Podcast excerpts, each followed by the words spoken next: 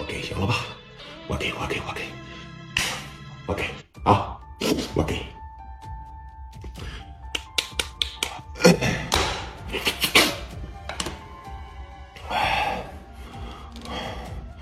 喂，马上给全豪实业的户头啊！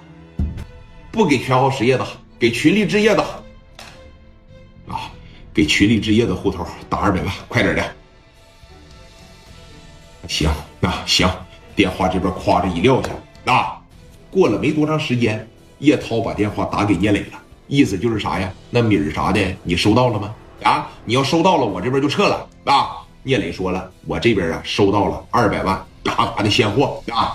紧接着叶涛他们转身这一出来，十六个人啊，那基本上是齐刷刷的把这小火推子往箱里边一放，嗯嗯嗯，这一拉上，十六个人提着，当时就走了啊！你等叶涛这十六个人这一走，剩下这几个人就是四个字儿：惊魂未定。我说的对不对，兄弟们？啊？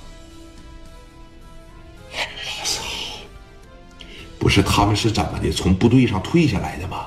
怎么手里边还有火箭炮呢？啊，这玩意儿砰一下子出去，这么长个大炮弹，那给地都炸个坑，这可不行。这十六个人要是一人推两下子，那得把医院炸平了，还得琢磨这个呢。啊，但是你看，二百万呐，啊，给徐成慧也干这儿了。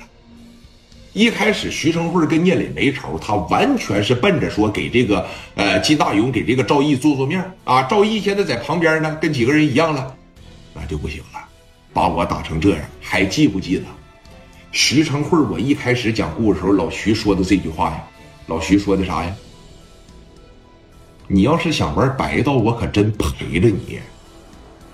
烟台的一把大哥徐成慧败走在了青岛。他不能白白的暴走吧，败走在了青岛，甚至这这这叫啥呀？这在人家烟台的社会里边，人家得这么说，你丢人都丢到外边了，你丢的是咱烟台社会的人。烟台八小，你是老大，你出去让一帮小孩叮当一顿干，你都没还了手，我能行吗？我呀，拿白道收拾你，我得啊！而且我就在青岛待着，我他妈哪儿都不去，听吧。有人说了，白道没事让加代找勇哥不好使。把电话打过去了以后，勇哥在那直拨了脑袋，不行不行不行，这事真办不了啊！可能是你那兄弟命该如此，这事我真帮不了啊！戴哥过去给跪都办不了。听吧，徐成慧拿起来了电话，拨了一个号，啊，你知道找的是谁吗？我不知道大家伙听江湖故事，知不知道一个超级的官二代，叫小成哥，大家还记得吗？小成哥有没有听过这小子杜成？哎，有没有记着这哥们儿的？